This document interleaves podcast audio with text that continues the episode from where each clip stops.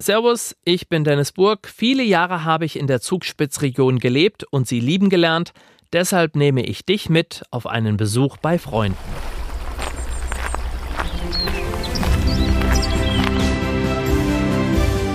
Heimat ist für mich daheim. Da sind meine Wurzeln. Da wohnen meine Freunde, meine Familie, da gehöre ich halt hin. Die Almen und vor allem auch diese Bergwiesen mit den Heustadeln, das Brauchtum, Tradition. Wo ich mich einbringen mag, das Umfeld, wo ich mich geborgen fühle. Woanders ist auch schön, aber bei uns ist es schon besonders schön. Spitzenratsch, Spitzenunterhaltung, Spitzenmomente. Zugspitzregion, der Podcast. Tourismus, Natur, Gesundheit und Heimat. Das ist die Zugspitzregion. Und du bist mit deinem Podcast mittendrin. Entdecke deine Spitzenregion.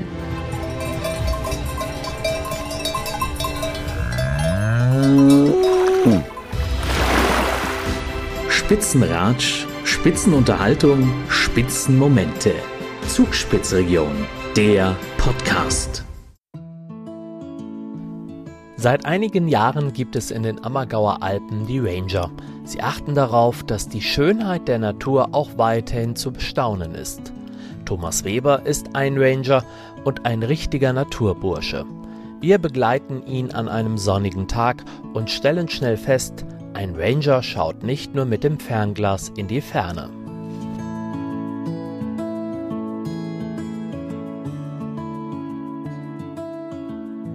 Am Fuße des Kofels zwischen Oberammergau und Ettal, das Graswangtal ist auch nicht weit, steht Thomas Weber, Naturpark Ranger der Ammergauer Alpen.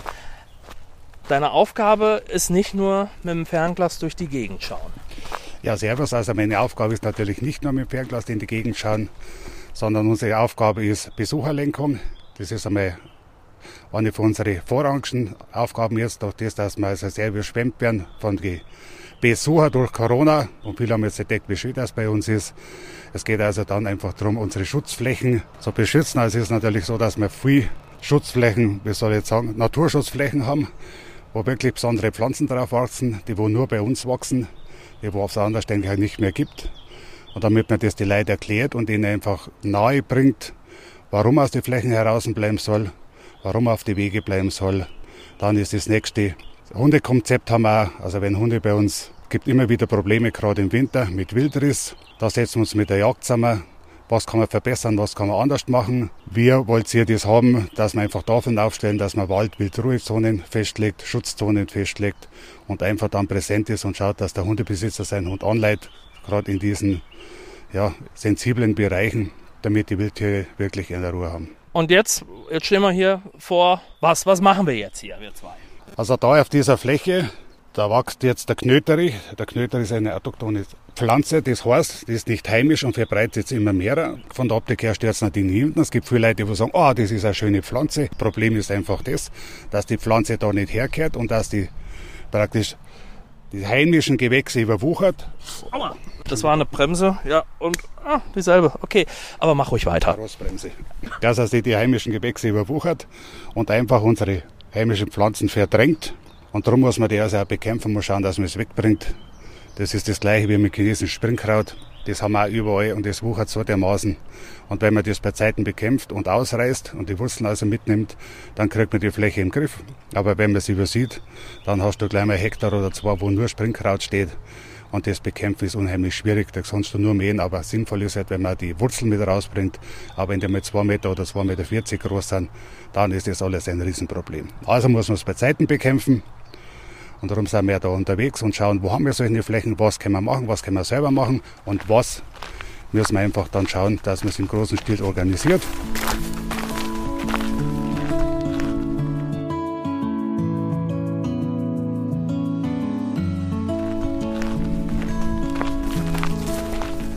Nächste Station, das Ettaler Weidmoos. Die Vögel zwitschern, die Sonne scheint und vor uns ein Quelltopf mit ganz klarem Wasser und Bläschen, die immer wieder hochkommen. Heilige Quelle? Nee, ne? Keine heilige Quelle, aber allererste Sahne Trinkwasser. Also es ist wirklich so, das Wasser kommt vom Linder Gries, wird also unterm Tal durchgedrückt, sage ich jetzt einmal, läuft unterm Tal durch und an diesen Quelltopfen, da tritt es an die Oberfläche. Und in diesem Weidmoos, da gibt es also verschiedene Quelltöpfe, die werden also alle von dem Lindergries gespeist. Und es gibt also sehr viele Leute, die das gerne anschauen möchten. Und darum die Stelle, wo wir jetzt halt stehen, haben wir einen so einen Quelltopf erschlossen, haben daneben eine Sitzgelegenheit geschaffen, dass man also die Leute nicht mehr auf der geschützten Fläche haben, sondern dass sie wirklich mit dem Fahrrad herfahren können und sie das anschauen können, bisschen in Schatten sitzen, Brotzeit auspacken, die Ruhe genießen. Aber nicht die Badehose rausholen. Die Badehose natürlich nicht rausholen, weil es ist ja alles Trinkwasserqualität und ist absolutes Badeverbot. Das Wasser hat immer konstante Temperatur, das ist immer so zwischen 8 und 9 Grad. Grundwassertemperatur. Dann hat sich das mit dem Reinspringen bzw. Baden, glaube ich, schon erledigt.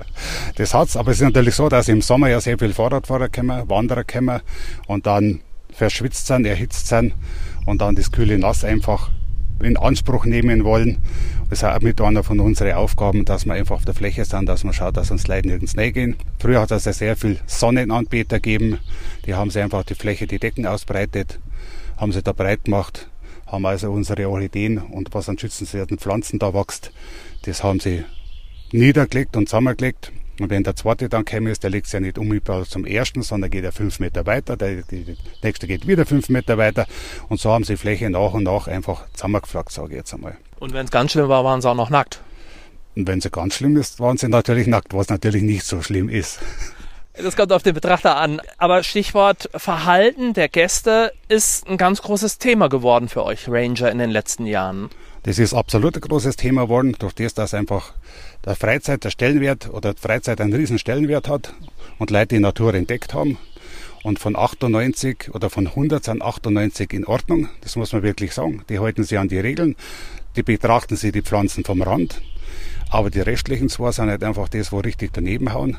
Die, wo was zusammenspringen, die, wo Müll liegen lassen, die, wo ihre Fahrräder in den Quellen drin waschen, dass Öl da vorläuft.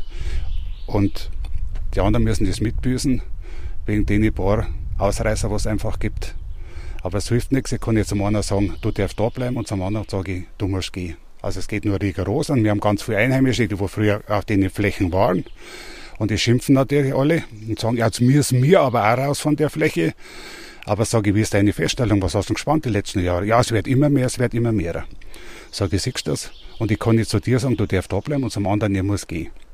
Also man schaut dann schon, dass wir Ausgleichsflächen schaffen, gerade auch für Einheimische, raus aus den geschützten Flächen. Wir sind zuerst an Ammer vorbeigefahren, habe ich dir gesagt, da haben wir also ein paar Stellen gemäht. Dann haben wir nur ein paar Stellen, die sind vorbereitet, die werden auch von den Rangern gepflegt. Da wird der Müll gesammelt, was sie liegen lassen. Das ist auch eine Riesenaufgabe von uns. Ständig auf die Berg, am Tal herunten, an die Parkplätze, der wir Müll sammeln. Und man möchte nicht glauben, was man alles findet. Das geht auch von der Slip-Einlage bis zum Fernseher. Bergschuh, Gummistiefel, alles, was man so wegschmeißen kann. Was man so in den Bergen braucht. Genau, alles, was man so braucht. Fernseher und so Sachen, genau. Das lässt man dann da liegen. Das sind sozusagen Armleuchter, und da wären wir schon bei der Armleuchteralge. Ich lese hier auf einem Schild Armleuchteralge. Ich habe erst Armleuchterlage gelesen, aber es ist die Armleuchteralge. Da mal ganz schnell, wenn wir uns schon über Wasser unterhalten. Was ist die Armleuchteralge? Die Armleuchteralge kommt also nur im ganz klaren Wasser vor mit bestimmten Temperaturen. Weist also eine sehr hohe Gewässergüte aus, also wirklich im allerfeinsten Quellwasser wächst es. Das gleiche ist, wie man diese Quellschnecken, also wie man auf dem Schild sieht, die sind also wirklich ganz klein, diese Schnecken. Also da kann bis zu 1000 Stück auf einen Quadratmeter finden. Die haben also irgendwas von einem halben Zentimeter, drei Millimeter, einen halben Zentimeter größer werden sie nicht und kommen also nur in ganz klarem Quellwasser vor. Und das heißt natürlich, Hundebesitzer nicht die Hunde näher lassen, selber nicht zum Baden gehen, weil dann das Wasser eben, ja, der Boden wird aufgewühlt, der Dreck legt sich dann wieder ab und bedeckt dann also diese Armleuchter, Algen und eben auch die Quellschnecken und dann werden die kaputt gehen. Und das ist halt auch was Schützenswertes, weil es auch nur hier vorkommt. Es kommt nur bei diesen Quellen vor, weil es wirklich ein klares Kurzwasser ist und immer gleiche Temperatur hat.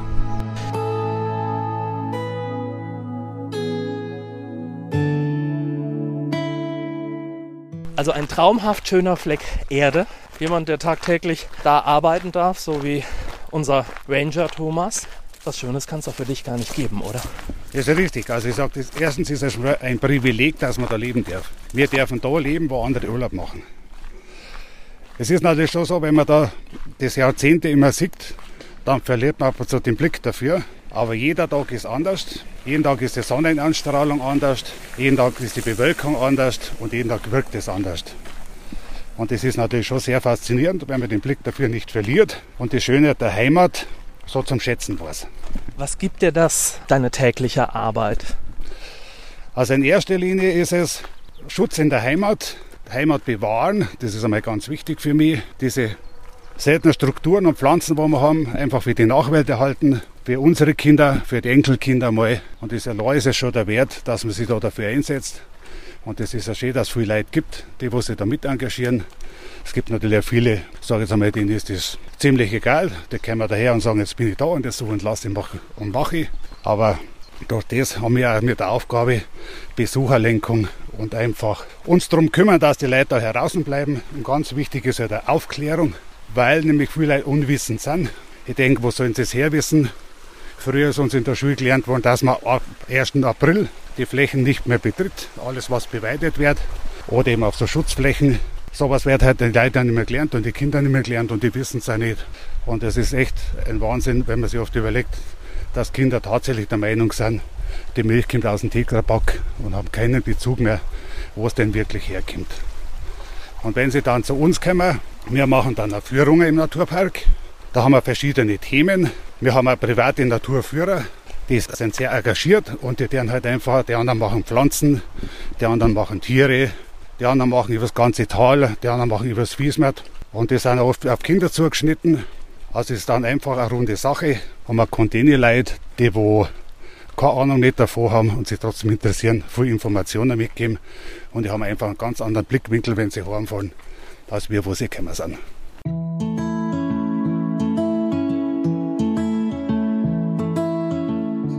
Als ob ich es geahnt hätte, der erste Nackte, den müssen wir uns kraschen eigentlich, oder? Jawohl, das ist richtig. Der liegt also auf der Fläche, wo er nichts verloren hat.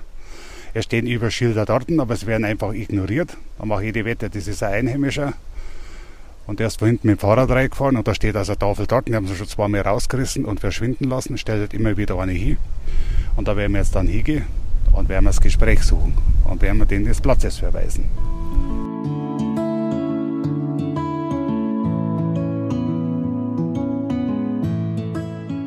Thomas kommt wieder zurück. Also ich habe den Blicken entnommen, er hat es verstanden.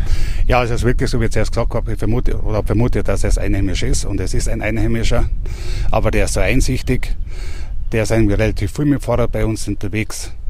Und er hat sich halt jetzt eingesehen, dass man auf der Fläche nicht liegen darf. Ich habe ihm jetzt Ausweichfläche angeboten, das ist zwar im Naturschutzgebiet. Und er ist einer von den Harten, muss ich sagen, der kommt also im Winter mit dem Fahrrad bei minus 50 Grad kommt von oben da in die Ammerquellen hintere, zieht sie aus im Schnee drin, springt in das kalte Wasser rein, taucht unter, reibt sie ab, geht wieder raus, tragt sie in aller Ruhe ab, hockt sie auf sein Radl auf und fährt wieder heim. Also wenn er es eigentlich darf, dass er da reingeht, aber ich finde es trotzdem respektabel, wenn man bei der Kälte so harter Hund ist und ins Wasser nicht hofft. Dann hat er sich jetzt äh, die Flasche Bier, die er noch austrinken darf, verdient. Genau, die hat er sich auf jeden Fall verdient. Wie gesagt, er war nett und umgänglich und er ist einsichtig. Der trinkt jetzt ein Bier aus, packt seine Brotzeit wieder ein, nimmt seinen Müll mit, da geht er voraus, da kann man darauf verlassen und verlässt die Fläche und fährt dann auf andere Fläche, wo er ungestört sie ausbreiten darf. Wir sind so langsam auf der Zielgeraden bei unserem wunderschönen Rundgang durch das Graswangtal, durch das Ettaler Weidmoos. Thomas Weber, wir sind jetzt einem Nackedei begegnet, Wanderern, Fahrradfahrern. Wie vielen Tieren begegnest du auf deinen Touren?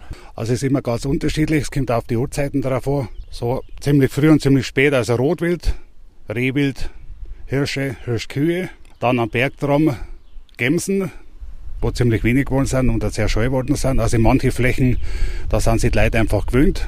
Da gehen sie ja nicht weg und woanders springen sie sofort weg.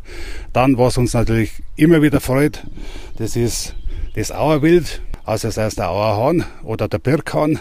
Und wenn man die bei der Balz zuschauen kann, also das ist wirklich was Erhebendes und ganz was Besonderes, wenn also diese großen Vögel, also wie der Auerhahn, der hat doch stock mal 60 cm, also wenn die balzen, man kann das beobachten, das ist natürlich ganz am frühen Morgen ist das, so gerade bei, bei Tagesanbruch sind die unterwegs. Und bei den Birkhühner ist dann so, Die deren da am Vormittag bis um 8 Uhr, bis in der Früh, deren die Bolzen. Und es gibt ein paar Stellen, da sind die noch und die liegen uns alle sehr am Herzen. Und da schauen wir halt einfach, dass die ganzen Flächen geschont bleiben, dass wir dort Leute wirklich wegbringen, damit die einfach in Ruhe haben und damit sie die in aller Ruhe fortpflanzen können. Und Fazit ist eigentlich, du hast einen traumhaften Job, bist immer an der frischen Luft und wahrscheinlich nie krank. Das ist richtig. Also wenn mich nicht gerade irgendwo bei der Forstarbeit verletze oder sonst irgendwas, aber ansonsten Grippe oder sowas gibt es überhaupt nicht. Und es gibt nichts Schöneres, als wenn man draußen arbeiten darf.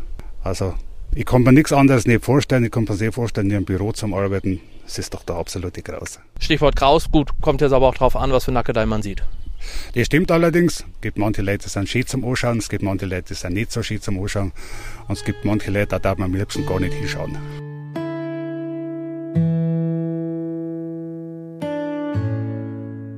Ein Spitzenmoment mit Thomas Weber, Ranger in den Ammergauer Alpen. Ich freue mich schon jetzt auf meinen nächsten Besuch bei meinen Freunden in der Zugspitzregion. Wenn du das nicht verpassen willst, dann abonniere doch einfach diesen Podcast.